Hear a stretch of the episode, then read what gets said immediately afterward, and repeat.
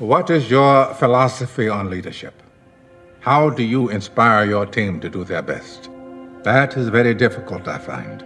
If any of you need anything at all, too bad. Deal with your problems yourselves like adults. In other words, even in their own vernacular, they see leadership as a service to another human being. Would I rather be feared or loved? Um, easy, both. I want people to be afraid of how much they love me. Bonjour et bienvenue sur Chef de bande. Je suis Martin Diric et chaque semaine, je discute avec une personne qui se démarque, influence et mène les autres à l'action. On parle avec elle de son parcours, de comment elle est arrivée là où elle est aujourd'hui, de leadership et de management. Aujourd'hui, je reçois Valentin Decker. Alors Valentin, il fait tout. C'est un créateur de contenu, un auteur et un entrepreneur. Il a écrit pas loin de 100 articles sur Internet qui ont été lus maintenant plus de 100 000 fois. Il a une newsletter qui est ouverte chaque semaine par des milliers de personnes. Il a publié deux livres et il a créé Sauce Writing, un organisme de formation d'écriture pour les personnes qui veulent améliorer leur capacité rédactionnelle et rédiger des articles de référence. Ce qui m'intéressait avec Valentin, c'est qu'il influence par ses idées et par ses écrits, et notamment ce podcast, on en parle d'ailleurs dans l'épisode, à travers sa thèse de l'ère des projets, qui est une thèse particulièrement utile aux gens qui commencent dans la vie professionnelle et veulent directement se démarquer. Et justement, se démarquer, c'est quelque chose que Valentin a réussi à faire dans un milieu qui est pourtant très concurrentiel. Donc je voulais vraiment creuser ce sujet-là avec lui pour comprendre un peu son approche, ses astuces et ses techniques qu'il a utilisées lui pour se démarquer aussi bien au niveau professionnel qu'au niveau de ses idées et de la manière dont ses idées résonnent avec les gens. Parce que se démarquer aujourd'hui, c'est utile pour tout le monde. Alors que ce soit les gens qui ont des idées ou les créateurs de contenu, ou les aspirants créateurs de contenu d'ailleurs, qui veulent euh, partager des choses à travers euh, la vidéo, à travers l'écrit, à travers la musique, mais aussi à travers les réseaux sociaux par exemple, donc euh, Instagram, TikTok, Twitch et j'en passe, mais aussi dans la vie professionnelle, parce qu'aujourd'hui se démarquer dans la vie professionnelle, ça permet d'être repéré, d'être visible et d'avoir plus de chances de progresser aussi dans l'entreprise. À ce sujet, on revient sur le passage de Valentin chez Live Mentor, une très grosse startup française spécialisée dans la formation. Il faut savoir que Valentin a travaillé plus de deux ans pour Live Mentor, mais surtout qu'il a obtenu l'emploi parmi plus de 300 candidats. Donc on revient sur ce qu'il a mis à part et ce qu'il a fait briller un peu aux yeux des recruteurs. Valentin donne beaucoup de conseils concrets durant cet épisode et c'était vraiment un plaisir à enregistrer, donc j'espère que ça vous plaira tout autant à écouter. Comme d'habitude, vous retrouverez tous les liens dont on discute dans la description avec le petit questionnaire de satisfaction et d'amélioration du podcast. Je vous laisse tout de suite avec ma discussion avec Valentin Decker. Et bien du coup, Valentin, bienvenue dans le podcast. Donc ça fait plaisir de t'avoir. Merci beaucoup Martin, un plaisir d'être ici surtout dans cette euh, journée d'anniversaire, donc euh, c'est encore plus spécial que tu, euh, que tu me donnes une heure aujourd'hui. avec, avec grand plaisir, c'est un plaisir. Alors nous, on se connaît depuis un an, un an et demi. Moi, je, te connais par tes écrits, et ça va être un des grands sujets de, la discussion d'aujourd'hui, depuis au moins, je dirais au moins trois ans, voire quatre ans. Okay. Mais avant de, ah ouais, ça fait un moment. Avant de partir par là, j'aimerais bien commencer par un truc un peu détourné, mais qui m'a fait rire quand je préparais cette, euh, cette interview. Ça va parler de rêve d'enfant et notamment de président de la République. Est-ce que, euh, qui apparemment était un de, tes, un de tes rêves de gosse, donc on en a, on a tout su. Est-ce que tu peux me dire un peu ce qui t'attirait, ou si tu te souviens de ce qui t'attirait dans le métier de président de la République? Alors déjà, je sais pas où t'as trouvé ça parce que j'en parle pas sous, enfin j'en ai pas parlé beaucoup, j'ai pas le sentiment de, alors, une interview de 2017 dans un, dans un podcast où tu es encore étudiant, tu es en train de lancer ton premier bouquin et, euh, ah. un moment, on te demande, euh, on te demande euh, ce que c'est ton rêve d'enfant. Ouais, t'allais réécouter. J'ai fait mes devoirs. Incroyable. J'ai fait mes devoirs. euh, écoute, oui, je, bah, je me souviens très bien vu que c'est ce que je voulais. Effectivement, c'était, c'était pendant la phase collège où je sais pas expliquer d'où ça me vient, mais en, revanche, effectivement, mon, goal, mon rêve dans la vie, c'était d'être président de la République. C'était un peu le ce que je voulais devenir. Et, et, effectivement, je. Alors du coup, ensuite, j'ai été un petit peu. Euh, je me suis intéressé à la politique, et donc, euh, mhm. et donc, j'essayais vraiment de. Je suivais, j'essayais de comprendre, j'essayais d'avoir un, un, une opinion, même si quand t'es quand es au collège, au lycée, euh, ton opinion elle vaut pas grand chose, elle est très marquée par par ce que tes parents te disent. Mais, mhm. mais du coup, je me, je me souviens effectivement à vouloir être présent à la République. Je pense que peut-être le l'élément que je retiens de ça, outre tu vois, le côté politique, ça, m'intéresse beaucoup, beaucoup moins aujourd'hui. Mais par contre, ce que je retiens, c'est peut-être le côté euh, être pilote, tu vois, être aux commandes d'une aventure. Ouais. Et, et aujourd'hui, bah, tu vois, je suis freelance entrepreneur. Peut-être que le fil rouge, c'est ça, en fait. Et que cette, cette envie qui s'est exprimée autrement à l'époque, Mhm. Elle, elle, est restée présente et aujourd'hui je l'incarne par de par le fait que bah je suis à mon compte et je suis indépendant et donc euh, donc j'ai pas poussé le j'ai pas poussé la politique très très loin, même si je me Ouais. rappelle euh, en terminale euh, avoir avoir vraiment hésité entre faire une prépa et donc école de commerce ou faire Sciences Ouais. Po. Parce que euh, et d'ailleurs à l'époque euh, j'étais plutôt Sciences Po, même si j'ai pas choisi cette voie-là. Mais j'ai, c'est vrai que j'étais attiré par ça et c'était un petit peu effectivement le, le métier que je voulais faire quand j'étais au collège. C'est marrant que tu fasses remonter ça. ouais. ouais, et je trouve ça intéressant parce que du coup, c'est un des trucs qui revient beaucoup dans ton travail, dans tes écrits, dans tes formations, dont on va parler ensuite. C'est cette notion de une des valeurs fondamentales que tu as toi, c'est la liberté. C'est cette liberté de pouvoir euh, évoluer, travailler d'où tu veux, travailler comme tu veux, avec qui tu veux. Et c'est marrant qu'on la retrouve déjà euh, comme justification de ce premier, euh, de ce premier rêve de, de, de, de, de gosse, quoi, de collège. Ouais, mais alors, je, je, je pense que c'était pas du tout conscient à l'époque. Et ça a mis longtemps avant que ça le devienne, et ça a mis longtemps avant de que ça se matérialise en fait euh, tout court, et que, Mhm. et que vraiment je comprenne et que je et que je trace des fils entre tout ça. Mais ouais, en fait, l'envie et le ce sentiment-là était déjà présent à l'époque, et c'est marrant, tu sais, on parle souvent de ce truc-là de au début tu, tu grandis avec euh, des envies, des aspirations. Mhm. Il y a le côté l'éducation, l'école, la société, le public te fait un peu changer ça et te, et te dit plutôt de te conformer, de, de faire un peu comme tout le monde. Et après, tu as toute une phase où, où, tu, où, tu, où, tu te, li- où tu te libères de ces liens et, tu, et en fait, tu te Mhm. rends compte que tu reviens souvent à ce à quoi tu aspirais quand tu étais plus jeune. quoi. À tes premiers amours, ouais. Ouais, c'est un peu ça. Même si quand t'es quand t'es jeune, tu t'es pas conscient de ça. Mais justement, en fait, euh, je trouve que ce, ce qui est intéressant, c'est quand t'arrives à revenir vers des choses que tu ferais inconsciemment, tu vois, que tu ferais Mm. sans sans forcément avoir d'objectifs euh, financiers, euh, matériels derrière, quoi. des trucs qui sont vraiment profondément ancrés en toi, en, un désir qui va au-delà du, du pratique, on va dire, du pratico-pratique. Ouais, parce que si parce que si c'est quelque chose que tu fais naturellement, c'est quelque chose sur lequel tu vas pouvoir euh, durer, que tu vas pouvoir faire sans tu vois, c'est un peu ton avantage compétitif contre les autres, quoi. Pour Ouais. des gens pour qui c'est euh, une contrainte ou une galère, bah, pour toi c'est quelque chose de naturel. Et donc tu pratiques, tu t'exerces, et à un moment tu deviens bon à ça. Et qui sait où ça peut t'amener après, quoi. Et à ton avis, dans ce, dans ce rêve de, de gosse de devenir président de la République, il y a cette notion de liberté, mais cette notion de liberté, tu aurais pu la retrouver aussi ailleurs, bah, dans typiquement ce que tu fais aujourd'hui. Mais est-ce que tu crois qu'il y avait aussi déjà un rapport aux autres ou à la, le, lien avec les autres que qu'on retrouve beaucoup maintenant dans ce que tu fais, dans tes écrits, dans tes formations, etc. Est-ce que tu penses que c'était déjà là cette envie de d'inspirer les autres, par exemple, de rassembler et d'inspirer les autres à l'action? Difficile à répondre, mais en tout cas, effectivement, peut-être que quand, quand j'y repense, et c'est quelque chose que j'ai encore clairement aujourd'hui, c'est Mhm. euh, naturellement, tu vois, j'aime bien diriger. Alors c'est un peu, c'est un peu bizarre de dire ça, mais j'aime bien, tu vois. euh, tiens, c'est un exemple tout con, mais quand on, a, un- quand on est un groupe de potes et qu'on par exemple qu'on est autre part en vacances, bah c'est moi toujours qui prends un peu le lead pour organiser. C'est moi qui, tu vois, j'aime bien diriger, j'aime bien me repérer, j'aime bien tu vois, faire les plans. Ça j'aime bien Mhm. faire et c'est quelque chose vers lequel euh, que je fais naturellement et donc je pense que tout est un peu lié, tu vois. Derrière cette envie d'être président de la République, il y avait un peu l'envie de, de diffuser mes idées, ma vision du monde, et de Ouais. convaincre les autres que, bah, que elle est positive et que et qu'elle peut leur- qu'elle peut leur être bénéfique. Donc ça, ça s'exprimait à travers la politique à l'époque, et maintenant ça s'exprime à travers l'entrepreneuriat. Mais je pense que fondamentalement, c'est effectivement, et tu, je trouve que le lien que tu fais, il est vraiment intéressant. C'est c'est la même idée, c'est le même esprit qui est derrière. D'accord. Et justement, cette, euh, cette diffusion de tes idées, on la retrouve maintenant à travers, euh, et depuis quelques années, à travers euh, tes projets et à travers notamment ton écriture. D'ailleurs, pour la, pour la petite histoire, le podcast que on est en train d'enregistrer, du coup, qui va être diffusé et écouté ensuite, vient entre autres d'un article que tu as écrit, ou l'idée en tout cas a germé entre autres d'un article que tu as écrit, dont, Ouais. qui a eu quand même pas mal de, de succès, qui est bienvenu dans l'ère de projet, des projets, pardon Ok. Que je, que je recommande régulièrement aux, aux gens qui se posent un peu des questions sur se lancer, pas se lancer dans des side projects, dans des idées à côté. Je sais que tu as eu l'occasion déjà de pas mal en discuter de ce projet, notamment dans le, dans le très bon euh, Yankee avec euh, Thomas Tissot. Mais est-ce que tu peux, est-ce que tu peux juste, euh, pour ceux qui connaîtraient pas ce- cet article, et on mettra les liens pour euh, renvoyer vers, et je- j'encourage vraiment les, les auditeurs à aller le lire, parler d'un petit peu d'où vient cette idée de l'ère des projets?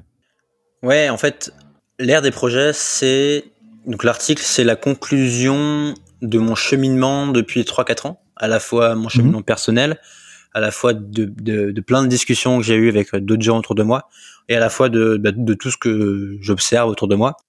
Et donc en fait, le, la thèse centrale, c'est que aujourd'hui, le fait de faire des projets, c'est euh, c'est la clé en fait vers vers tout ce que tu as envie d'accomplir. À l'époque en fait, si tu te replonges en arrière il y a 15 20 ans, à l'époque, ton succès disons professionnel était expliqué en grande partie par le diplôme que tu avais, l'école que tu avais fréquentée, l'éducation que Qui tu connaissais. qui tu connaissais, voilà. Plein d'avantages qui sont très liés à euh, ta condition de naissance. Tu vois, Mhm. on a beau dire que l'école est égalitaire, c'est vrai, mais c'est aussi vrai que il y a plein de biais euh, sociaux, il y a plein de, enfin, t'es très conditionné par le milieu dans lequel t'as grandi. Donc à l'époque, en fait, t'étais, voilà, t'étais, t'étais beaucoup moins libre, on va dire, de par toutes ces chaînes ou toutes ces, tout ce cadre que t'avais dès le départ. Et aujourd'hui, notamment grâce à Internet et grâce à, à pas mal d'autres choses, mais déjà d'une part, hein, donc il y a Internet qui est apparu et donc qui a fait que il y a une espèce de méritocratie à l'échelle mondiale qui s'est créée, à savoir euh, quelque part on s'en fout que tu as fait une école prestigieuse française euh, parce que tu es en concurrence avec le monde entier, tu vois. Et donc le monde entier a des écoles prestigieuses et donc tu es en concurrence avec tout le monde. D'un côté il y a ça et de l'autre côté surtout tout ce que je citais avant, à savoir qui tu connais, euh, ton diplôme, ton école, tout ça ça perd de la valeur parce que alors c'est on pourra en parler longtemps mais l'une des raisons s'explique par le fait qu'il y a de plus en plus de diplômés. Moi, par exemple, j'ai fait une école de commerce euh, Ouais. qui coûte qui coûte très cher, Moi aussi, pareil. qui coûte très cher. Et en fait, on était dans une promo, on était 500 et fondamentalement, il y avait rien qui nous distinguait les uns des autres. On avait tous les- la même école, on a tous plus ou moins fait les mêmes stages, les mêmes masters, on avait fait les mêmes cours. Et à la fin, on cherchait les mêmes jobs. Tu vois, on postulait au même job. Mhm. Et donc, en fait, tu peux, enfin, pour te différencier, c'est très très difficile si tu si tu comptes uniquement sur ton diplôme et sur tes études. Par contre, euh, Internet a rendu possible le fait de faire des projets de manière très simple. Tu as tous les outils en main et ça te coûte rien. Et en fait, et par contre, le, le potentiel de gain, il est énorme. Et en fait, maintenant, on se rend compte, et, et, et je suis convaincu qu'on est que au début de ça, mais que de Mhm. plus en plus, la différence va se faire entre les gens qui font des projets et ceux qui n'en font pas. Parce que quand tu fais des projets, tu apprends toute une palette de compétences que devraient t'apprendre les études, l'école de commerce, par exemple, typiquement Mhm. mais qu'en fait euh, aujourd'hui tu- que ne t'apprends pas. Il y a plein de compétences en fait qui ont qui ont de la valeur maintenant et qui vont avoir de la valeur que tu développes uniquement en faisant des projets.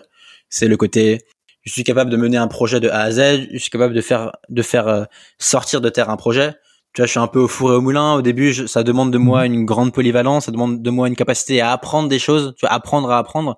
Tout ça, en fait, tu le développes pas vraiment à l'école, tu le développes quand tu fais des projets. Et tout ça, ça- ça- tu peux te dire oui, mais c'est des soft skills, c'est pas très important. Mais en fait, moi, je l'ai vu euh, quand je travaillais chez Live Mentor et je, le- et je le vois tout le temps en fait.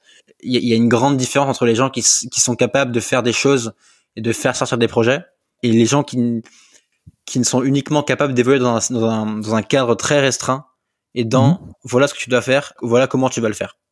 Et quand tu Ouais, fais à des qui il projets, faut donner les directions, en exactement. Et, Ouais. et- et- et quand tu fais un projet, personne ne te donne de direction. Tu es tout seul face à ton, à ton projet et c'est à toi de te démerder.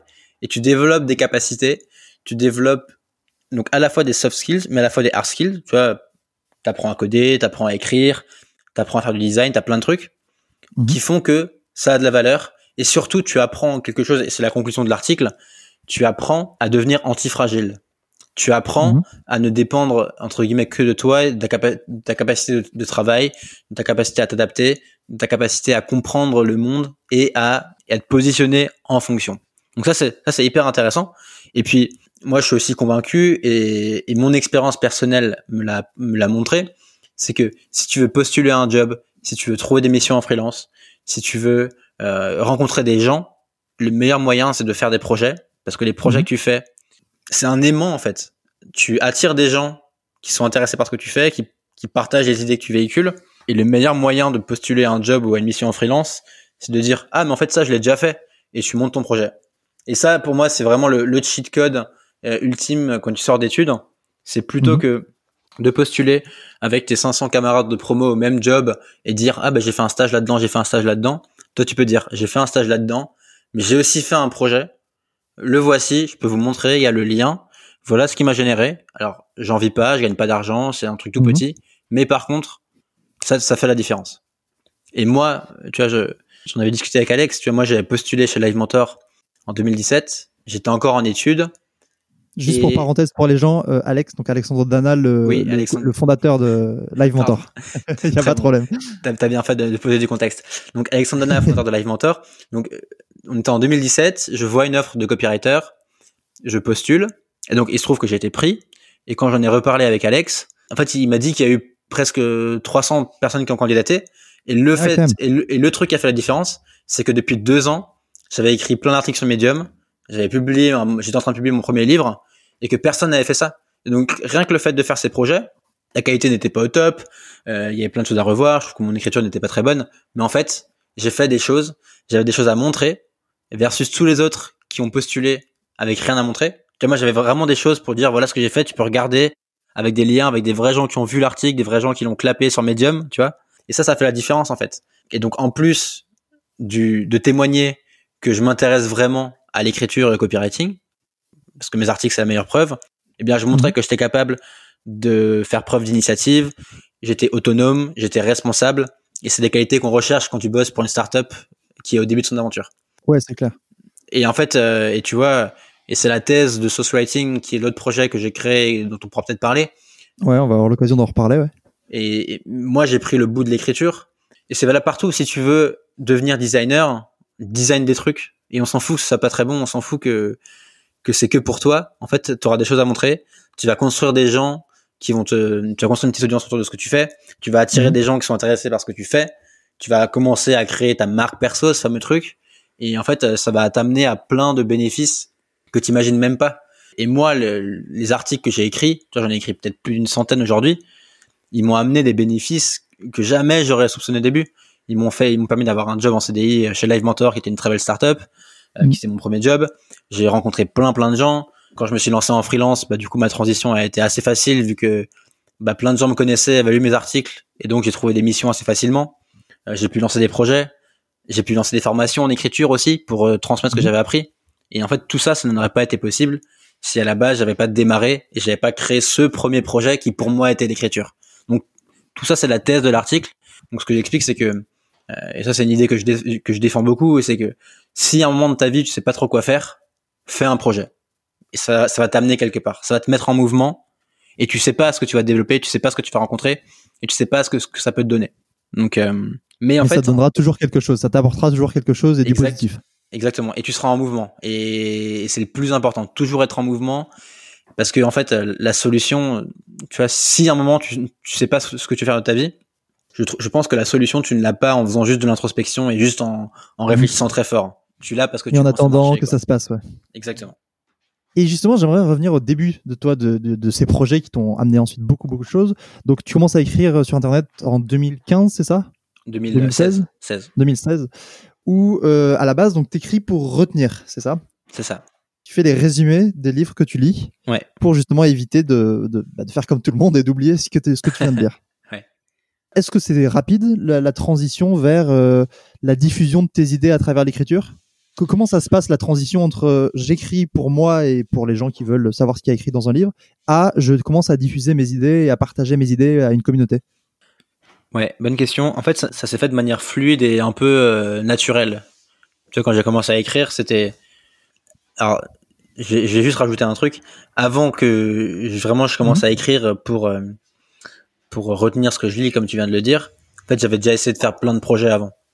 Déjà avant, j'avais déjà essayé de de montrer plein de trucs et à chaque fois, je m'étais cassé les dents parce que je savais pas comment faire, parce que je savais pas comment m'y prendre. Mais cette envie de créer était déjà présente. Un podcast autour du foot, si je dis pas de bêtises, c'est ça euh, Une appli C'est ça. J'ai même fait une marque de t-shirt en print on demand. Enfin, j'ai fait vraiment essayer de faire plein de trucs. Ok, ouais. et rien n'a marché. Mais par contre, ça m'a appris à être en mouvement, ça m'a appris à faire des choses, ça m'a appris, à- ça m'a appris à, ça m'a donné un sens de responsabilité envers ce que je fais. Mhm. Et un jour, bah, j'ai commencé à écrire, tu vois. Pour moi, à l'époque, c'était juste un projet comme un autre. Et en fait, il se trouve que, ça m'a plu et que je m'y suis tenu. Et donc, euh, j'ai commencé à écrire de manière de, de plus en plus régulière. D'abord des résumés de livres parce que tu vois, je savais pas quoi raconter en fait. Ça, c'est un truc que j'entends beaucoup quand tu démarres, mais c'est j'ai rien à dire, j'ai rien à raconter, j'ai pas d'idée originale. Ouais.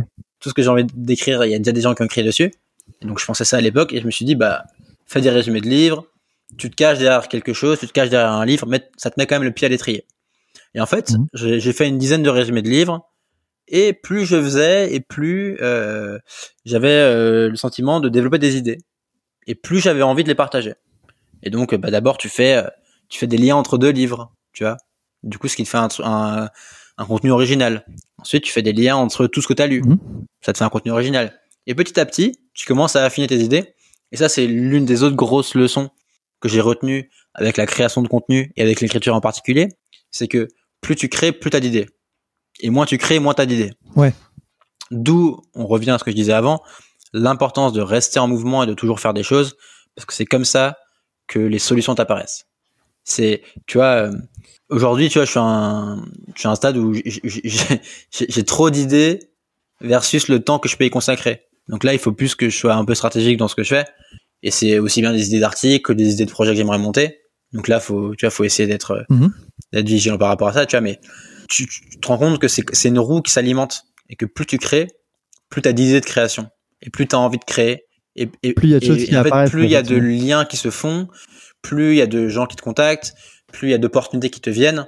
Et en fait, c'est une boule de neige. Et cette boule de neige, je pense que ton but en, en tant que créateur, c'est de la pousser le plus loin possible et jamais qu'elle s'arrête. Et effectivement, parlons, parlons un peu de justement euh, du trop plein d'idées. Aujourd'hui, donc tu as une euh, newsletter avec plus de 1500 inscrits, si je dis pas de bêtises. Il y a euh, plus de 100 000 personnes qui ont lu ton contenu à un moment ou un autre. Et tu es, dans, cette, dans ce- cet élan, on va dire, où tu as plein d'idées tout le temps. Comment tu décides quelle idée vaut le Ouais. coup d'être développée et quelle idée vaut le temps et la lecture de, te- de ton audience? C'est, une bonne question. C'est, c'est- tu vois, c'est, c'est, c'est une question avec laquelle je prétends pas avoir trouvé la réponse aujourd'hui. Parce que vois, je suis, je suis encore super jeune Mhm. et, et j'ai- j'estime que j'ai encore plein de choses à apprendre et, et je suis encore un work in progress. J'aime bien dire ça. Être en, rester en bêta un peu. C'est une idée que- qui me tient à cœur. Par rapport à ça, je, je pense que déjà, je, je me connais mieux. Je sais mieux comment je fonctionne. Donc, tu vois, je, je sais identifier Mhm. les idées qui me, qui sont plus prometteuses les unes, les unes que les autres parce que tu vois je développe une sensibilité ou je développe un, un ressenti que que t'as en fonction de, au fur et à mesure que tu fais des choses tu vois. C'est un truc que j'explique pas trop mais c'est plus tu fais des choses plus tu expérimentes des choses et plus tu vois grosso modo ce qui marche ce qui marche pas. Tu comprends un peu les les rouages d'un projet. Et donc déjà avec ça je suis capable de Mhm. de faire un premier tri.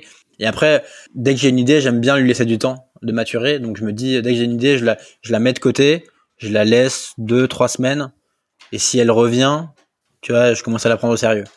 D'accord. Parce qu'en fait, des idées, t'en as tout le temps. Et si tu poursuis chaque idée que t'as, en fait, tu passes ton temps à, à poursuivre de nouvelles idées, tu laisses le temps à aucune de vraiment se développer, de vraiment euh, avoir une chance d'aller quelque part. Donc c'est les idées qui s'accrochent, les idées qui s'accrochent et qui reviennent et qui vont être un peu euh, sticky, pour employer le terme qu'on emploie pas mal en, en marketing et en, Ouais. en pub.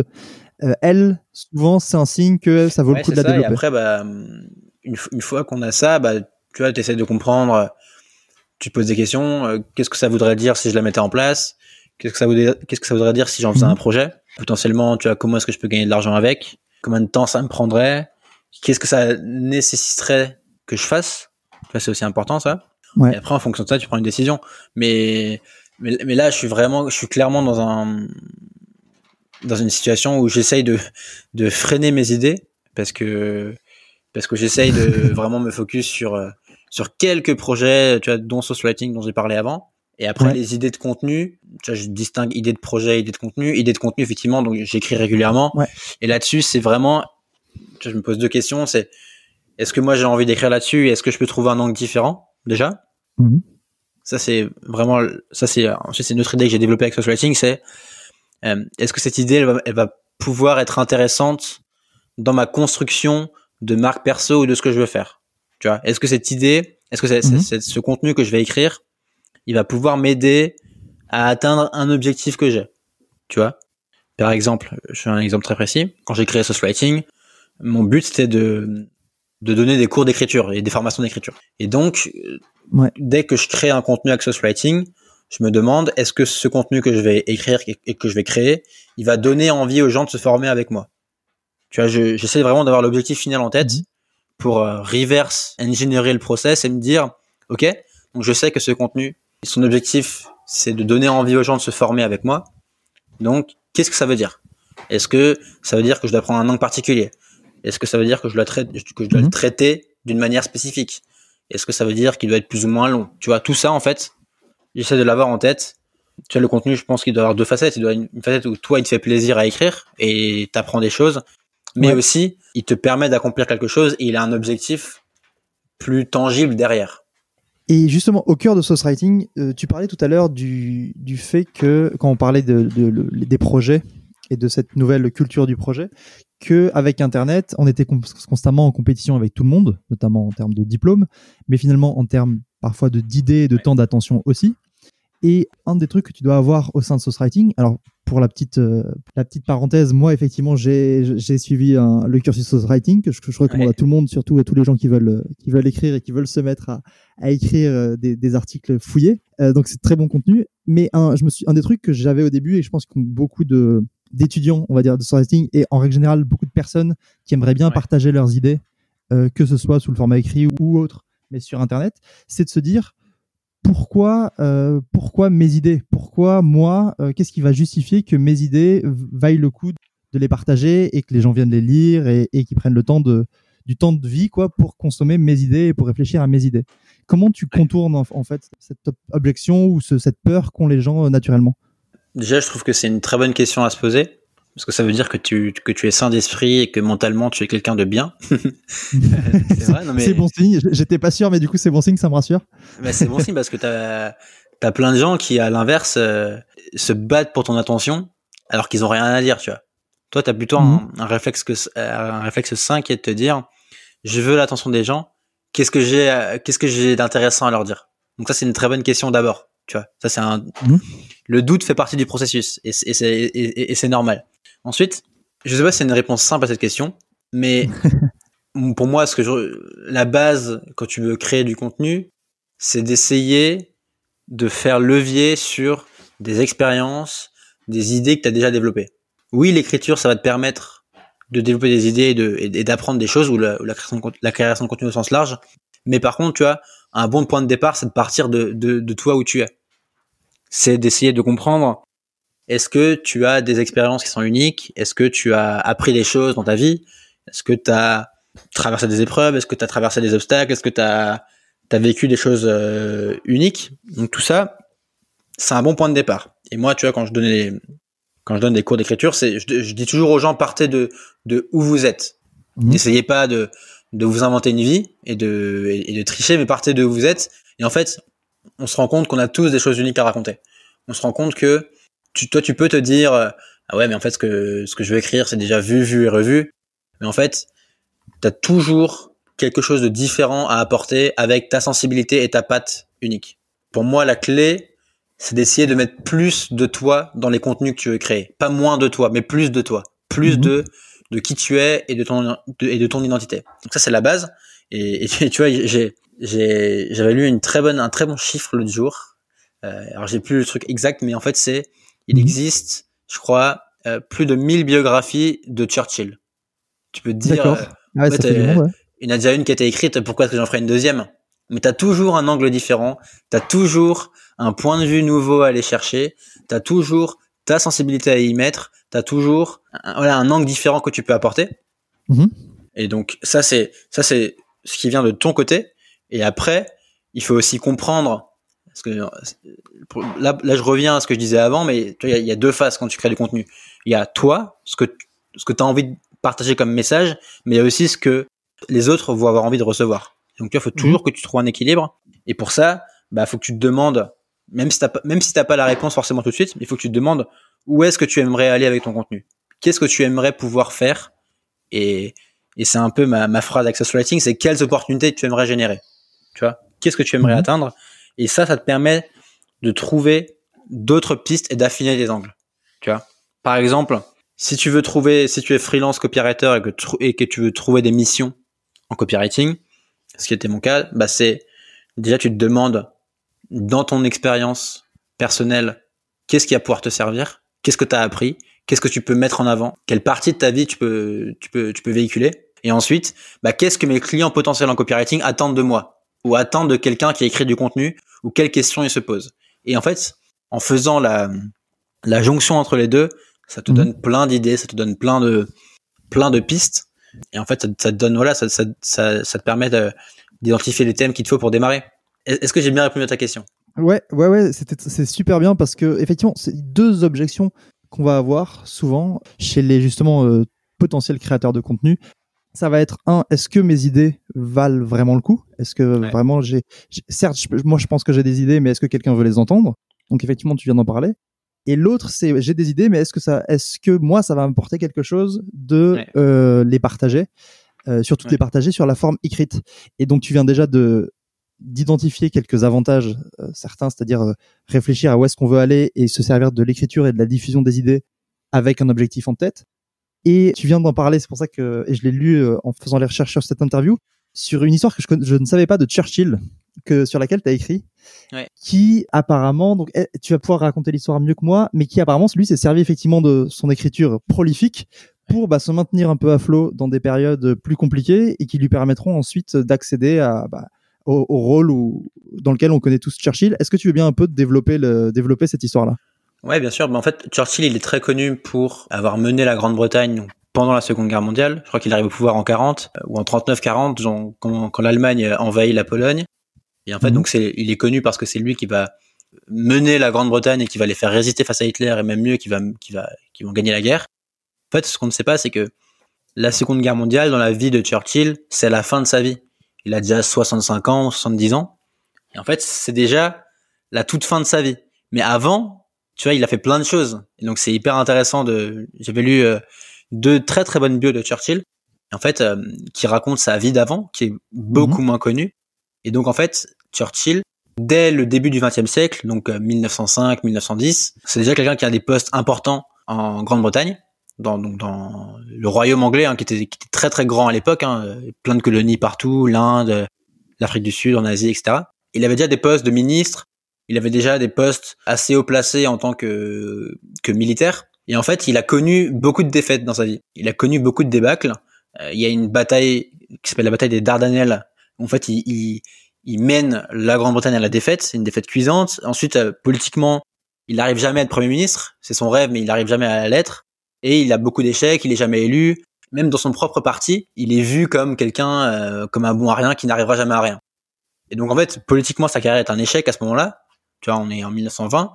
Mais, mais Churchill, pour autant, bah, il se laisse pas abattre et il a d'autres activités, dont l'écriture, qui va entretenir, qui va alimenter et qui va même pousser à son maximum quand quand il avait rien, parce que du coup, quand la, quand la politique était terminée, bah du coup, il a pu se rabattre sur l'écriture. Mhm. Et en fait, en fait, c'est ce qui l'a permis de de rester actif, de rester influent avec ses idées, mais de continuer à les diffuser. Et en fait, Churchill, je crois qu'il a, publié en texte entre les, journaux, des mémoires et des articles plusieurs millions de mots. Donc c'est vraiment colossal pour des gens qui, écrivent un peu, c'est, colossal. Et en fait, c'est ce qui lui a permis de, de, toujours rester influent. Il avait une grosse influence aux États-Unis notamment.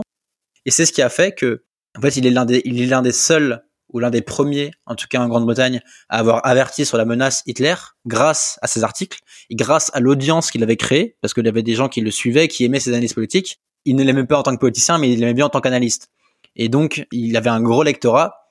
Et le jour où, où, la menace Hitler s'est avérée et où tout le monde a pris peur, mais on s'est tourné vers Hitler parce que c'était euh, vers pardon vers Churchill parce que c'était Churchill, ouais. c'était vers Churchill parce que c'était celui qui avait tout prévu depuis dix ans. Depuis 1930-33, il avait il avait il avait prédit la montée d'Hitler, il avait prédit ce qui allait arriver, et donc il avait alerté tout le monde. Et c'est ce qui a fait que on a eu envie de lui faire confiance et on a eu envie de lui donner le poste de premier ministre. Et ce qui est marrant, c'est que même quand il est premier ministre, le roi à l'époque, le roi d'Angleterre et tous les politiciens sont hyper sceptiques.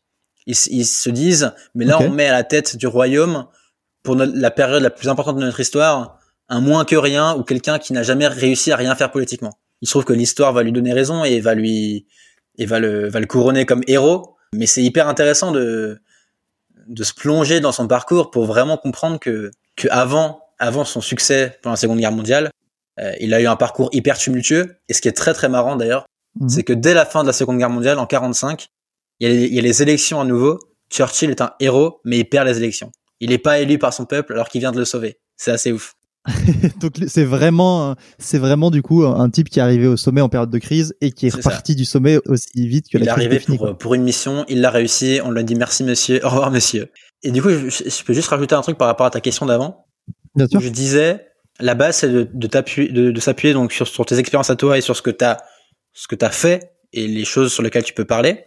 Et mais et une fois qu'on a dit ça, si jamais, ça c'est une idée que j'ai aussi, c'est si jamais tu, tu as le sentiment que les expériences que tu as faites ne sont pas assez fortes, tu vois, si tu as le sentiment de vraiment de, Mhm. de manquer de choses à raconter, bah, c'est aussi ton rôle de te demander, OK, maintenant, comment est-ce que je peux faire des choses que je vais pouvoir raconter? Comment est-ce que je peux me mettre dans une posture où je vais avoir des choses à raconter? Faire du coup de l'envie de partager des idées, un vecteur et une motivation pour euh, vivre une, une vie plus riche, quoi, et des expériences plus riches, c'est ça? très bien résumé. Et, et pour moi, par exemple, Tim Ferriss, qui est le l'auteur, blogueur américain ultra célèbre, pour Mhm. moi, c'est comme ça que c'est c'est comme ça qu'il est vraiment devenu qui il est. C'est parce que tu vois son livre La semaine de 4 heures, qui est le livre qu'il a popularisé. Mhm. C'est pas une idée qu'il a eu comme ça, tu vois, qu'il a eu dans sa tête. C'est un mode de vie qu'il a expérimenté lui-même. En fait, il a pu le raconter. Il a pu l'expérimenter, il a pu le vivre et donc avoir des choses très concrètes à dire, euh, pouvoir euh, l'expliquer aux autres, pouvoir l'enseigner aux autres. Mais s'il avait pas fait ça, jamais il avait, jamais il aurait eu le succès qu'il a eu. Et moi, c'est un truc que D'abord, euh, à l'origine de tout, il y a l'expérience personnelle. Exactement. Et si à un moment tu, tu as le sentiment de pas, voilà, de manquer d'expérience, bah ok, dans, dans quelle situation tu peux te mettre pour chercher des expériences, tu vois, pour aller les créer. Et moi, par exemple, je sais que après mes études, j'avais hésité à me lancer en tant qu'entrepreneur. Alors pour le coup, je suis arrêté à un, un fail Mhm. total. Mais heureusement, je l'ai pas fait. Heureusement, je suis allé chez Live Mentor. Et Live Mentor, en fait, ça a été l'expérience euh, qui m'a servi euh, le plus dans ma vie pour l'instant. Parce que du coup, j'ai j'ai pu appre- apprendre plein de trucs, j'ai rencontré plein de gens. C'était un beau nom, c'est un nom qui est reconnu. J'ai vraiment, enfin, j'ai vraiment pu monter en niveau sur l'écriture. Et tout ça, je peux le raconter, je peux m'en servir pour la suite. Mais si j'avais pas eu ça, tout ce que je fais maintenant aurait eu beaucoup moins de poids. Donc toujours se demander, par rapport à mon objectif, par rapport à ce que je veux atteindre, par rapport aux opportunités que je veux générer, qu'est-ce que ça demande de moi? Est-ce que ça demande de moi d'aller bosser 5 ans pour une boîte d'abord et de faire mes armes et ensuite de pouvoir le raconter? Mhm. Est-ce que ça demande de moi de faire un tour du monde? J'en sais rien, tu vois. Ça dépend de ce que tu veux faire. Ouais, ça dépend de tes objectifs, justement. Il y a ça. Et après, j'ajoute un autre truc par rapport à ça, c'est que tu as plusieurs postures à adopter aussi quand tu fais du contenu. Tu as la posture euh, j'ai fait ça et je vous le raconte et je vous l'explique, qui est un peu la posture de, Mhm. de l'aventurier qui est rentré de son voyage et qui, et qui montre un peu son, son carnet de voyage et qui le transmet. Mais tu as aussi la posture où je suis aventurier, aujourd'hui je, je, je sais rien et je pars en aventure. Et je vous raconte mon aventure en chemin. Du coup, le lecteur accompagne dans la découverte, c'est ça? Dans la découverte de l'expérience. t'as- et là, tu as beaucoup moins besoin d'avoir des choses à raconter, en fait. Tu as juste besoin de raconter le pro- ton processus de voyage, ton processus d'apprentissage, euh, tes découvertes, tes doutes, tes, tes peurs, tes ambitions, tes envies. Et ça marche aussi. Et moi, j'ai commencé à écrire comme ça, en fait, tu vois. J'avais pas d'idée au début, j'ai commencé à faire des bouquins, j'ai commencé à, enfin, à résumer des bouquins. Et après, mes premiers articles, si tu regardes, c'est plutôt, euh, j'aimerais faire des choses de ma vie, j'aimerais, euh, je suis ambitieux, j'aimerais faire des choses, mais je sais pas comme par où commencer. Et donc, j'ai un processus d'apprentissage, de découverte de qui je suis, et ça, je le raconte dans mes articles. Et c'est un peu comme ça que j'ai démarré, tu vois. Donc, avec ta posture, tu peux jouer aussi en fonction de là où tu en es actuellement. Donc, si tu sens que t'as pas de choses à raconter significatives, bah, demande-toi comment est-ce que tu peux te mettre dans une position où tu vas avoir des choses à raconter. Ou sinon, demande-toi comment est-ce que tu peux raconter ton voyage. Ok, pour que les gens justement t'accompagnent et, fédérer une communauté autour de ta Exactement. découverte, en même temps finalement que le public, Exactement. que de, de certaines expériences. Et justement, cette, cette notion de communauté, je t'ai je t'ai entendu parler dans un, un autre podcast de l'écriture comme un, un moyen de créer de la confiance et un lien avec, euh, avec une audience, avec une communauté, et de bâtir une communauté autour de ça. Je trouve intéressant déjà le, ton rapport, toi, à, à la communauté. Parce que bah, pour euh, prendre un exemple concret, c'est-à-dire tes, tes deux livres, tu as publié deux livres, Inspiration créative et Être remarquable à l'ère du numérique. Expédition créative. Inspiration, c'est le podcast. Mais c'est très, Expédition, très pardon. Inspiration, c'est le podcast. Ex- Excuse-moi, j'ai mélangé les deux. Expédition créative et Être euh, remarquable à l'ère du numérique, dont, dont je mettrai aussi les liens euh, en description du podcast. Et un truc super intéressant que tu as fait, je trouve, c'est euh, donc tu es, à tes débuts et tu écris le livre presque pratiquement en live sur Medium. Ouais. Où tu, tu vas euh, permettre à, à, à ton audience et à tes futurs lecteurs de lire des bouts de livres euh, au, au fur et à mesure. Et donc, je suis curieux de cette, de cette approche de la communauté, de cette approche de création communautaire, entre guillemets, pour savoir comment déjà ça t'est C'est venu. exactement euh, ce que je disais avant sur le côté. euh, à l'époque, j'avais Mhm. pas forcément d'expérience significative, et donc j'ai raconté en fait mon processus. J'ai raconté le voyage. C'était ça à l'époque. Tu vois, quand je quand je partageais mon bouquin euh, de manière publique sur Medium, c'était ça. C'était ça l'idée. C'est l'idée. J'écris un bouquin et je vous montre en fait avec moi. Je vous embarque dans le process avec moi. D'un côté, le bouquin pour moi c'était une c'était une manière d'avoir une expérience à raconter que j'allais pouvoir en parler après. Et en même temps, dans le processus de création, ça allait me permettre de pouvoir communiquer dessus. Donc tu as double effet euh, positif. Mhm. Et en fait, euh, la réflexion là, c'est simple. Hein, c'est, euh, je veux écrire un livre, mais si je m'enterre six mois et que je le sors au bout de six mois, personne va le connaître. Tu vois, je- il va être, il va être public, mais personne n'aura idée qu'il existe. Donc, comment je fais pour le plus en amont possible Comment je fais pour communiquer dessus Comment je fais pour créer de l'attente dessus? Et donc, l'un des moyens que j'ai trouvé, c'est partager au fur et à mesure, créer une petite liste email de gens qui sont intéressés par les idées que je diffuse, et comme ça, bah, pendant six mois, je vais leur envoyer plein de contenu, et au bout de six mois, je vais leur dire, si t'as aimé, j'en ai fait un livre, ça coûte 10 euros, tu peux me soutenir, et c'est par ici. Et ça, c'est ce qui m'a permis bah, de vendre quelques centaines d'exemplaires de mon livre. Alors, c'est pas, c'est pas incroyable, Mais pour un premier livre dans Ouais, sans- qui se lance, sans ça, j'aurais jamais vendu autant de livres en fait. Sans ça, j'aurais jamais. euh, je- mon livre n'aurait pas du tout été connu. Donc, euh, donc ça a été très très positif. Et, et oui, euh, pour en revenir à ta question aussi, effectivement, moi, l'écriture, ça c'est un truc que j'ai vu chez Live Mentor et, et vraiment au- auquel je, je m'applique à, à appliquer au quotidien, c'est l'écriture, c'est Mhm. le meilleur moyen, je pense, pour créer un lien avec des gens et de la confiance. Quand tu aspires, je pense, à proposer tes propres produits, en fait, tu as besoin de confiance. Tu as besoin que les gens te, te trouvent crédible et aient confiance en toi, ta capacité à les aider à répondre à leurs problèmes. Tu vois? Donc Mhm. c'est pour ça que dans mes écrits et quand j'ai su que j'allais créer Source Writing, je me suis vraiment demandé comment est-ce que je peux donner confiance aux gens à travers mes écrits et comment est-ce que je peux leur, les rassurer sur le fait que s'ils se forment avec moi, eh bien ils vont ils vont être euh, satisfaits et je vais les aider au mieux. Alors tu vois c'est un processus euh, qui se passe euh, tout le temps. C'est pas tu le fais à un moment et t'arrêtes à un autre, c'est tout le temps. Mais le but c'est vraiment de de faire en sorte que les gens se disent OK, bah Valentin, son truc là je j'ai lu ses articles, c'est hyper intéressant, c'est inspirant, donc je suis confiant de sa capacité à me transmettre ce qu'il fait. Et ça c'est l'approche que j'ai euh, encore plus maintenant, tu vois, à l'époque c'était pas du tout conscient. Mais maintenant c'est vraiment c'est beaucoup plus conscient chez moi et, là par exemple sur ce writing dans les quand je cherche des thèmes sur lesquels écrire, c'est la question que je me pose. C'est est-ce que ce thème-là va me permettre de créer de la confiance, de la crédibilité? Et comment est-ce que je dois traiter ce thème-là pour maximiser ça, tu vois? Et justement, ça, ça m'intéresse. Comment tu inspires cette confiance? Parce que, comme tu l'as dit, et que ce soit à l'écrit sur Internet ou dans la vie de tous les jours, il y a des gens, enfin, tout le monde aimerait bien inspirer la confiance, inspirer à l'action, euh, euh, mener les gens et fédérer les gens, mais tout le monde n'y arrive pas. Qu'est-ce qu'il va faire? Est-ce que ça va être le thème? Est-ce que ça va être la manière de le traiter? Est-ce que ça va être ta prise de position aussi? Comment, qu'est-ce qui va faire que les articles de Valentin Decker peuvent inspirer la confiance et justement que tu t'as créé une communauté autour de Source Writing, autour de tes écrits, là où d'autres vont pas réussir et, vont un peu se casser les dents sur euh, sur cette mission d'inspirer confiance et d'inspirer les gens? Ouais, c'est une très très bonne question et, et je pense que la réponse elle est multiple. D'abord, je pense que il faut que tu aies des, des, des preuves de crédibilité externe. Tu vois, et c'est ce que je disais avant, en fait on en revient à ça, c'est Mhm. il faut que tu aies des choses à montrer. Ok. Il faut que d'une part, tu puisses dire aux gens, en fait j'ai fait ça. Moi, en fait j'ai bossé deux ans pour Live Mentor, j'ai envoyé 200 000 emails toutes les semaines, euh, littéralement. J'avais fait des gros lancements euh, en copywriting. Ouais. Donc déjà, en fait, je, je sais de quoi je parle. Ok, là, tu commences déjà à inspirer un peu de confiance. Ensuite, je pense que il faut être capable de le raconter et donc de comprendre qu'est-ce qui a de la valeur là-dedans et qu'est-ce qui va pouvoir inspirer les autres. Mais le truc qui est important, c'est outre le fait d'avoir des choses à montrer, c'est le fait que les gens puissent s'identifier à toi et les gens puissent se dire ah mais en fait j'étais comme lui. Tu vois. Que tu vois des gens qui ont fait des choses, tu dis Mhm. ouais ils ont l'air euh, ils ont l'air trop forts, ça a l'air facile pour eux.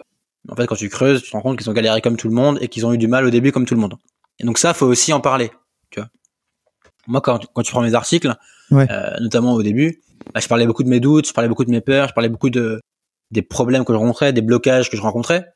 Et ça, pour quelqu'un qui rencontre les mêmes blocages, en fait, ça crée un lien.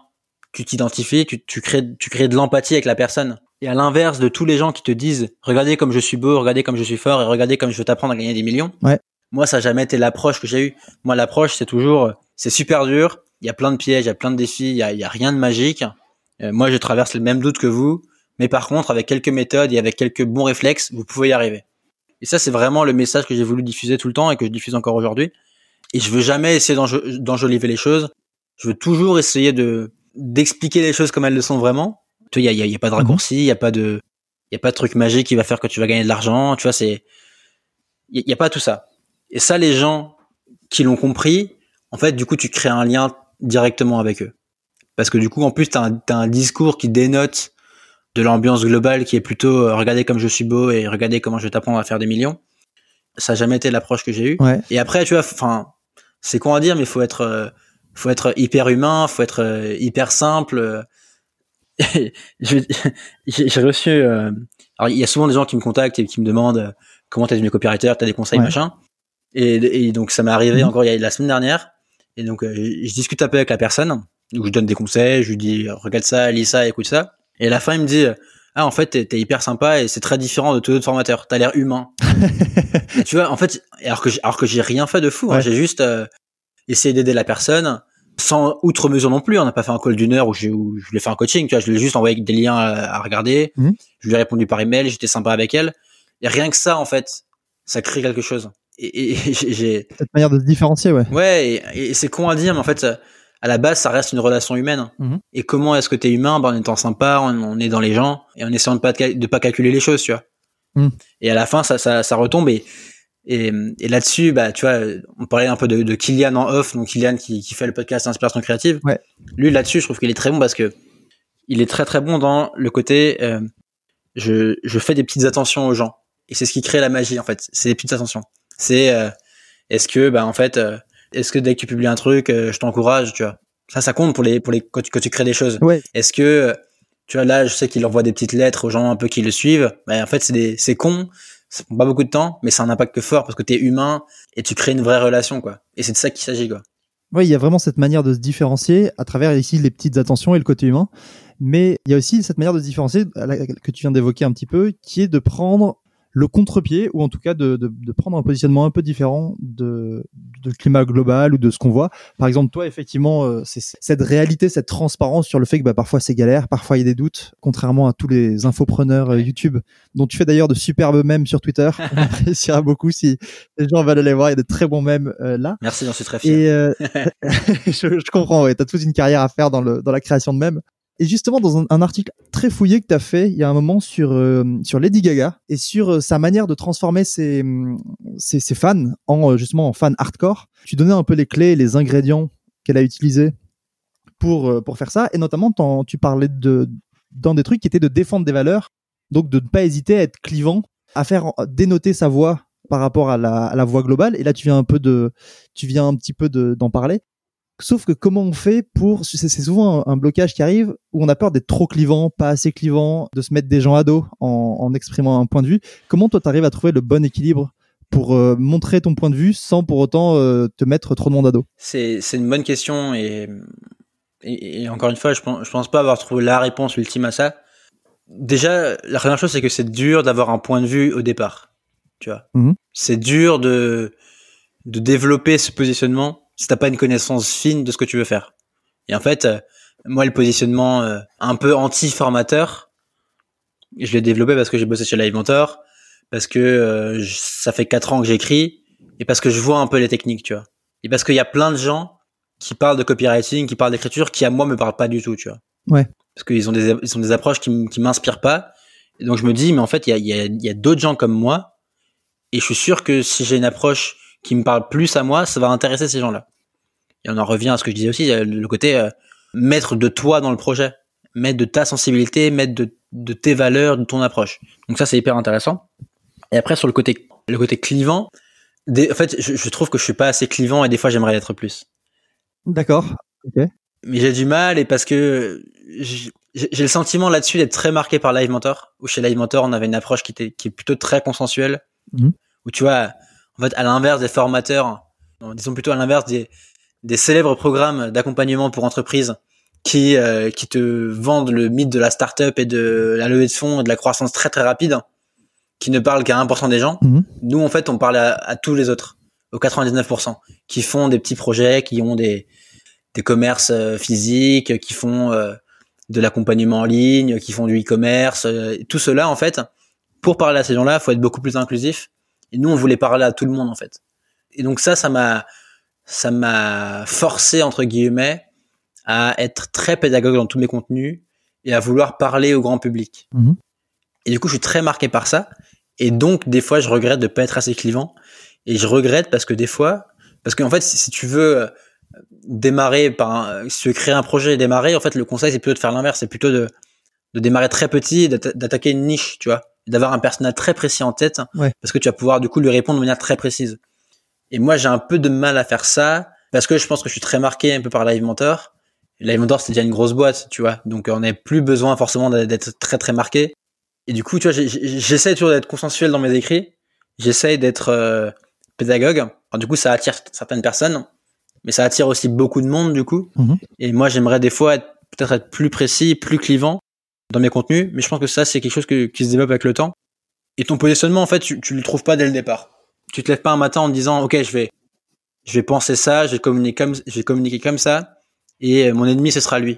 En fait, je pense que tu le découvres vraiment en marchant, en étant actif, en étant en mouvement. Et c'est un processus qui est long, tu vois.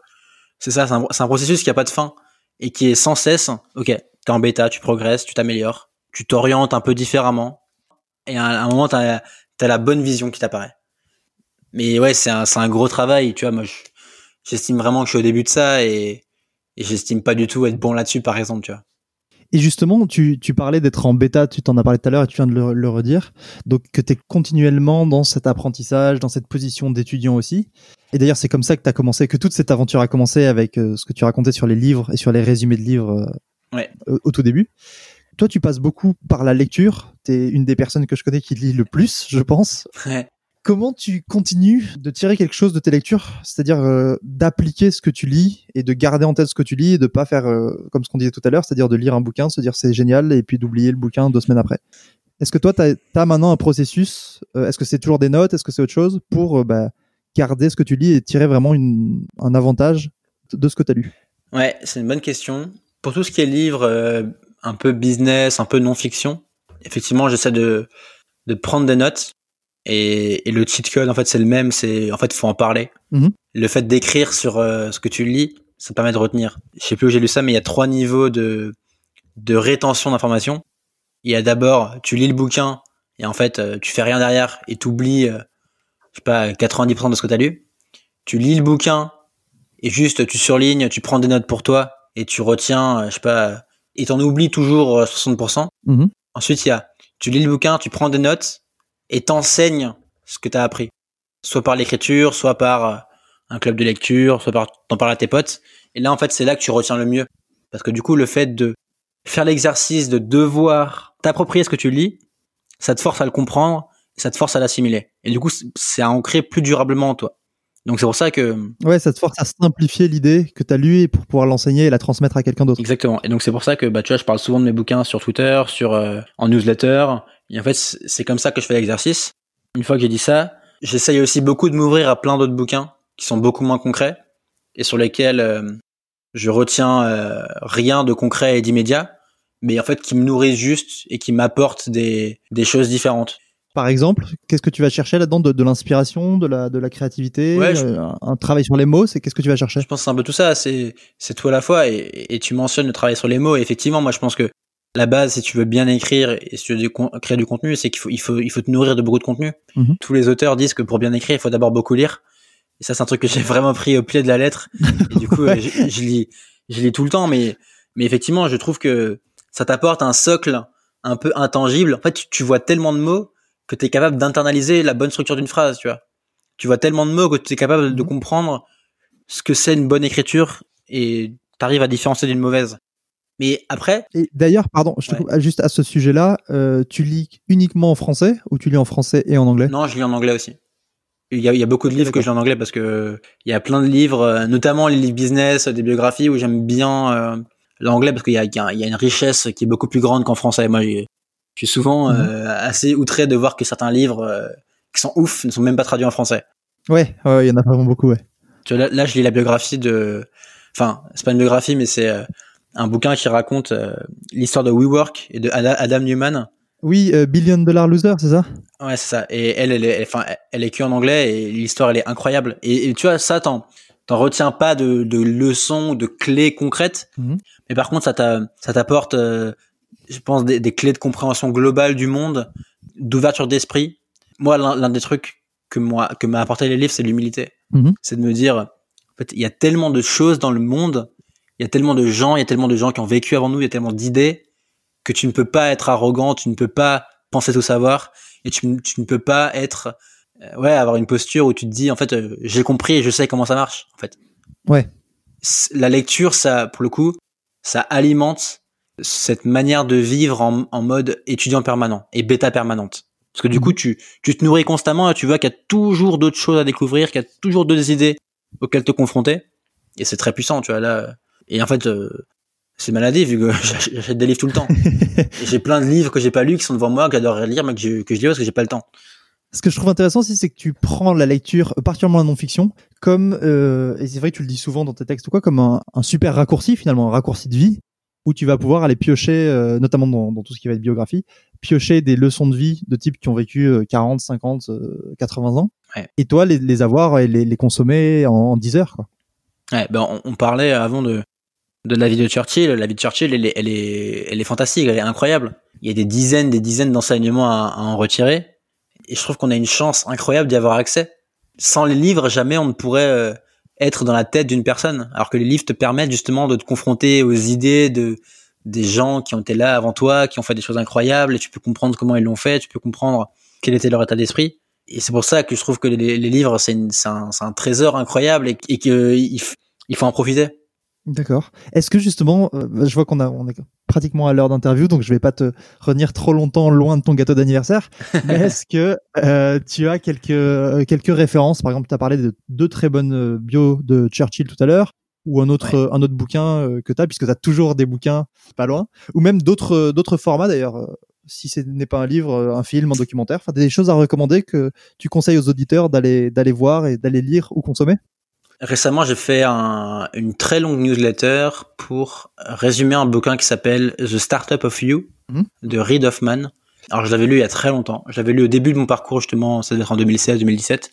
Et en fait, c'est un très bon bouquin qui, qui parle de cet état d'esprit de, de débutant, de bêta permanente, de euh, comment tu trouves ce que tu vas apporter au monde, comment tu comprends comment tu vas te positionner par rapport aux autres et en fait l'auteur Reid Hoffman c'est le CEO enfin le fondateur de LinkedIn. Mm -hmm. et donc euh, donc c'est un gros euh, entrepreneur américain VC euh, mec très successful. Et le livre est hyper intéressant. Il fait une très très bonne synthèse de de ce qu'on a parlé avant de l'ère des projets du contenu que tu vas créer de ta marque perso de ce que de, de, ce que tu veux raconter. Mm -hmm. donc euh, là-dessus c'est une très très bonne reco Ok, Startup of You donc. Qu'est-ce que je peux recommander encore? J'en ai plein franchement. À titre, à titre personnel, je serais curieux de savoir parce que ça fait des années que je me dis qu'il faudrait que je lise un, un bouquin sur Churchill parce que c'est quelqu'un qui m'intéresse. Les... Oui. Est-ce que tu as les titres là des deux bonnes biographies que tu recommandes sur Churchill? Parce que si on a mille, il y a quand même du choix. Y a, y a, on peut facilement Mais... se tromper. Bah, je vais te recommander la meilleure et la plus facilement lisible parce que j'en ai l'une de l'une de celles que j'ai lues, c'est une biographie qui fait 600 pages. Ok. Et c'est le tome, c'est le tome 2 sur 3. Ah ouais. et c'est écrit en okay. tout petit, enfin non, même plus que 600, je crois qu'il fait 1000 pages. Lui. Ouais, il y a beaucoup de choses à dire sur Churchill. Ouais. Un, un, bordel incroyable. Mais c'est, incroyable. Mais je te recommande la biographie de Paul Johnson. Okay. Paul Johnson, qui est un auteur anglais. Et en fait, il a fait la biographie de, de, Napoléon aussi, si tu veux la lire. Elle est très très bien. Okay. En fait, Johnson, ce qui est bien, c'est qu'il fait des, des biographies de, de, de, 200 pages. Ok, ah oui, c'est, c'est court, ouais. C'est hyper digeste. Et il fait ce que j'appelle des bonnes biographies, à savoir des biographies où tu, où tu ne te contentes pas juste de raconter la vie d'une personne, mais tu expliques les choix, tu expliques le, le pourquoi, et tu mmh. rentres dans la psychologie du personnage. Et si tu veux comprendre Churchill, je te la recommande les yeux fermés, je te l'enverrai après, mais c'est Paul Johnson Churchill. Ok, super, je la mettrai aussi en description, ouais. Et si tu veux compléter avec Paul Johnson Napoléon, très très bien aussi. Et juste pour Napoléon, c'est un anglais, donc c'est l'ennemi de Napoléon. Mmh. Donc en fait, il, il, peint une image de Napoléon qui est complètement différente de la nôtre. Okay. Nous, nous c'est un peu un, c'est un peu un héros national, Napoléon. C'est un peu la figure euh, du héros français. Ouais, ouais, ouais bah, l'empereur, etc. Ouais. Pour Churchill, c'est le Hitler de l'époque, quoi. Parce que du coup, c'est le mec qui a voulu annexer l'Europe. Et du coup, tu sens, tu sens la patte anglaise, ennemi de Napoléon. -hmm. Mais pareil, livre passionnant pour comprendre Napoléon, euh, qui il était, la psychologie et tout, euh, vraiment, vraiment top. Ok, donc Churchill et Napoléon par Paul Johnson, c'est ça? Ouais. Et après, alors, j'en recommande encore une dernière que j'ai lue il y a pas très longtemps. Ouais, vas-y. Petit plaisir. s'appelle The Splendid and the Vile. Et en fait, c'est un bouquin donc, qui se passe pendant la Seconde Guerre mondiale, pendant la première année de la Seconde Guerre mondiale, et qui suit Churchill, en gros, euh, presque jour par jour. Ok. Et qui explique ce qu'il a fait, qui explique les bombardements allemands euh, sur Londres, et en fait, ça explique les choix, les galères, euh, les rebondissements, les hauts, les bas, et c'est, et c'est, c'est un livre qui est assez gros, mais qui, qui se dévore un peu comme un roman Mhm. et euh, c'est c'est passionnant. Ok, The Splendid and the Vile, du coup. Exactement. De Eric Larson. Je t'enverrai les liens. Eric Larson. Ouais, je viens, je, je j'ajouterai tout ça. Eh ben, euh, Valentin, merci beaucoup pour ces recommandations. Un plaisir. Comme on a pu le- en discuter pendant une heure, tu as beaucoup de choses sur Internet. Il y a beaucoup de choses accessibles euh, facilement pour les auditeurs. Ouais. Euh, où est-ce que les gens peuvent retrouver tes écrits, prendre contact avec toi, euh, etc. Pour mes écrits, il y a deux endroits. Il y a mon site perso qui est valentindecker.com Mhm. et il y a saucewriting.com où là il y a d'autres articles plus tournés écriture, plus fouillés. Mhm. Euh, Je recommande plutôt les articles qui sont sur saucewriting.com. Et après, bah, je suis sur Twitter, euh, sur LinkedIn, euh, c'est Valentin Decker. Donc vous pourrez me trouver assez facilement. Ok, parfait. Eh ben, Valentin, encore merci. Encore joyeux anniversaire. Merci beaucoup Martin. Et à une prochaine fois. À bientôt. Salut. Voilà, c'est la fin de cet épisode. J'espère qu'il vous a plu. Toutes les ressources dont on a parlé durant l'épisode sont disponibles sur le site martindiric.com. Donc tout attaché, tout en minuscule et Diric D-I-R-I-C-K dans l'onglet chef de bande. Si l'épisode vous a plu, n'oubliez pas de vous abonner pour ne pas rater les suivants. Vous trouverez le podcast un peu partout sur les plateformes de podcast ainsi que sur YouTube. De la même manière, si vous l'avez bien aimé, n'hésitez pas à laisser une note au podcast ça aide pas mal à augmenter la visibilité, à le faire découvrir à plus de monde. Et dans le même ordre d'idée, si jamais vous pensez que le podcast ou les leçons de l'épisode pourraient aider quelqu'un que vous connaissez, n'hésitez pas à lui partager. Enfin, comme je disais au début, j'ai créé un petit questionnaire pour me permettre de savoir ce qui vous a plu dans l'épisode et ce que je pourrais améliorer. Donc vous le trouverez dans les notes de l'épisode euh, sur le site internet et en description, et aussi sur les différents réseaux sociaux du podcast, donc sur Instagram et Facebook en tapant chef de bande. D'ailleurs, en plus des plateformes, c'est le meilleur endroit pour suivre l'actualité du podcast, donc sur Instagram et sur Facebook, ou alors sur LinkedIn sur mon profil personnel euh, Martin Diric. Merci beaucoup pour votre écoute et à bientôt pour un nouvel épisode. Au revoir.